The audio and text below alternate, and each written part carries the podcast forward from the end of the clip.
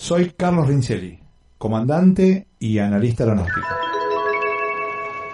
This is a final boarding call for the Air Lingus, flight EI301 to Mark Regan International Airport, Rome of Castle Park.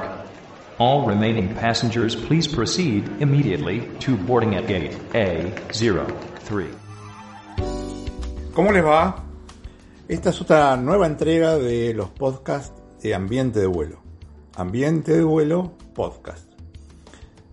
Y en esta oportunidad, eh, estando muy preocupados por la aviación privada, la aviación de escuela, los aeroclubes, las escuelas de vuelo, eh, todos aquellos que hacen aviación ejecutiva, porque el no volar y cuidarse por un control sanitario está bien, o el control sanitario y la consecuencia sea no volar, también está bien. Pero como todo, hay limitaciones, hay límites, hay vencimientos y simplemente no se puede dejar absolutamente todo detenido, parado.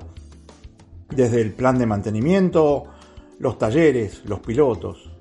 Porque la pregunta es, ¿cómo nos volvemos a restablecer? ¿Cómo nos volvemos a habilitar?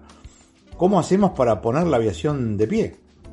O mejor dicho, en el aire, porque en este momento está absolutamente detenido. Bueno, son preguntas que nos hacemos todos y siempre buscamos el referente. Y en este caso, Carlitos Lupiáñez, es el director general de la escuela RUFU, como así, la llamamos este, cariñosamente, que está en Morón.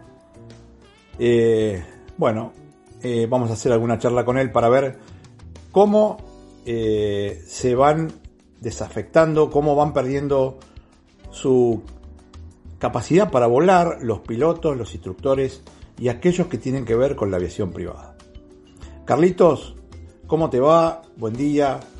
Eh, un gusto enorme siempre entablar el contacto contigo. Y nos gustaría que nos expliques cómo tiene que hacer un piloto privado o dónde estamos parados en todo lo que tiene que ver con la aviación privada.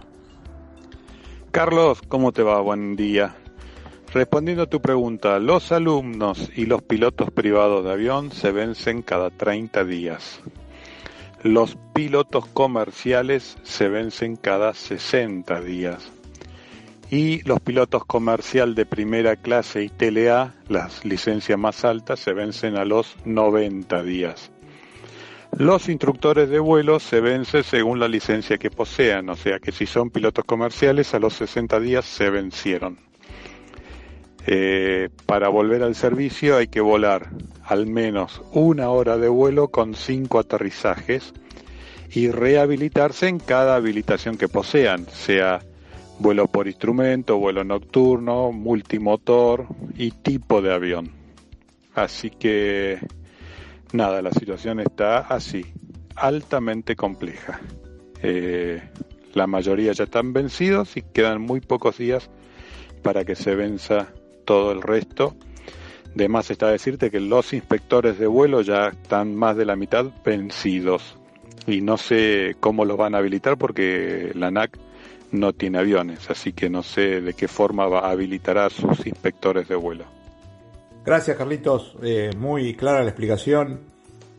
Y esto tiene que ver un poco con la Administración de Aviación Civil y cómo hará para implementar y colaborando con ellos para que esto prontamente volvamos a tener los aviones en vuelo y ayudando a, a ver cómo se puede restablecer la actividad, porque el semillero de la aviación está aquí, la gente que vuela aviones ejecutivos están aquí, y cuando digo aviones ejecutivos también hay aviones sanitarios y aviones que hacen traslado interprovincial, que ayudan a que el país de alguna manera y a partir de esta pandemia pueda moverse.